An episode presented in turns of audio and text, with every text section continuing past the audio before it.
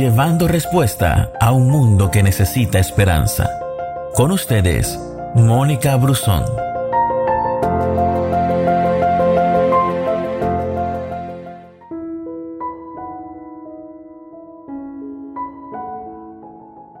Permanecer tiene su recompensa. Rápidamente quiero recordarte la historia de tres mujeres, de las cuales habla la Biblia en el libro de Ruth, y es Noemí, Ruth y Orfa. Estas tres mujeres quedaron viudas, sin nada en sus manos, y Noemí, la suegra, decide volver a Belén, a su tierra, y llevarse a sus nueras con ella. Pero en medio de todo esto ella dice, me voy a llevar a dos mujeres jóvenes a una tierra extranjera que no es de ellas. Y entonces les da libertad y le dicen, no, no se vayan conmigo, quédense, esta es su tierra.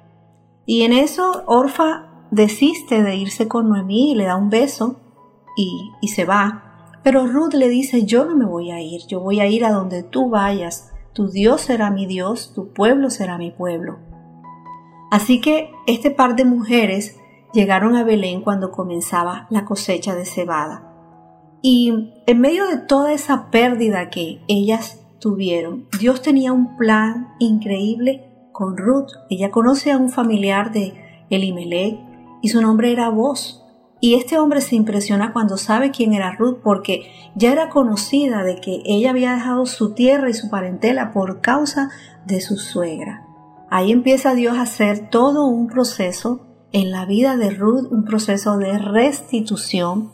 Y yo sé que tal vez tú hayas perdido eh, cosas en tu vida, hayas perdido personas, hayas perdido una tradición, hayas perdido un empleo, hayas perdido un esposo, tal vez ha sido tiempo de pérdida.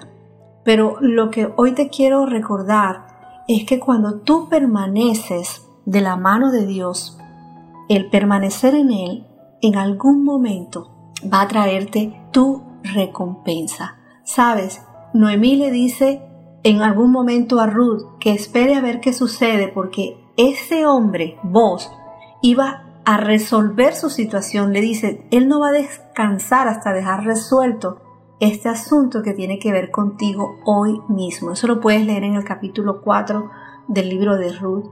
Y hay toda una negociación de la redención y finalmente vos se casa con Ruth, con esa mujer que lo había dejado todo, con esa mujer que lo había perdido todo. Mira, la vida puede herirte y quitarte todo. Noemí perdió todo, a su esposo y a sus hijos. Pero en el momento de la pérdida evalúas y tomas decisiones.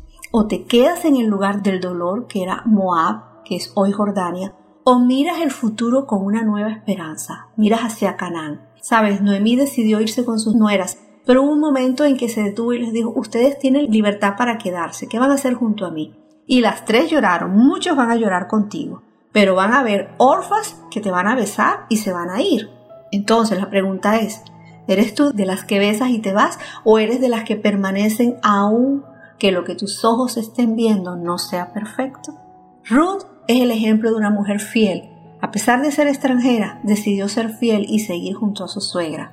Así es como cuando dejamos todo aquello que nos estorba para seguir a Jesús. Noemí regresó a Belén con las manos vacías, llena de amargura, pero Ruth ya no miró atrás. Ruth no se recreó en la pena de lo que fue y de lo que ya no es.